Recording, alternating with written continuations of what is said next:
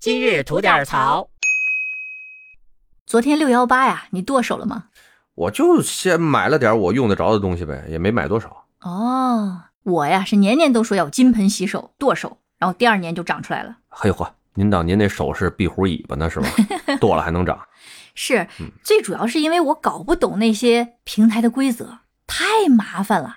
满多少返多少，然后再给你多少的券儿，然后怎么着还办会员，会员再减多少，哎呀，算得我脑仁儿疼。哎呀，弄不明白就对了，商家就不想让您算明白了，哦，为啥呀？这就是商家的一种手段，叫做价格混淆，嗯，就是不能让你用最简单、最快速的方法进行价格比对哦，啊，不管是平台和平台之间的价格比对。还有平台自身之间的商家与商家的价格比对，都不能让你轻轻松松的给它做完了，嗯，不然的话，那不就是最便宜的东西卖的最快吗？那倒是，就是一个价格比拼了，不管对商家也好，对平台也好，都是不利的，嗯，对？吧？这是第一。第二，现在商家呢，从抢占客户的阶段，已经进展到了抢占客户的有效时间阶段。嗯因为哎说实话，网购已经那么多年了，嗯是，该有的用户基本也就那么些了。嗯所以呢，他们只能在有效的顾客身上榨取更多的有效时间。那怎么办呢？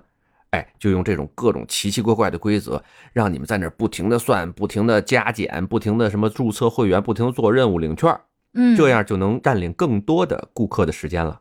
然后你就没有功夫去别的平台看了。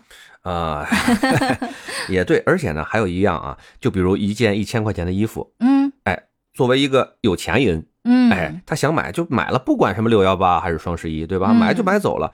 那作为我这种呢，手头资金有限又想买这件东西的人，那我就只能按照平台的规则，不断的完成他的任务，不断的叠加他的这种优惠。最后呢，我可能用五六百块钱就能买到这件衣服，但是我付出的是什么呢？我付出的是我的时间。嗯，时间成本，对，所以呢，背着抱着一边儿沉。嗯，哎你看我这刚才省了百分之四十、百分之五十吧，我最近新研究出一个大招儿，能够省得更多，你想不想知道？哟，啥招啊？一键清空购物车，全部删除，立减百分百。馊主意，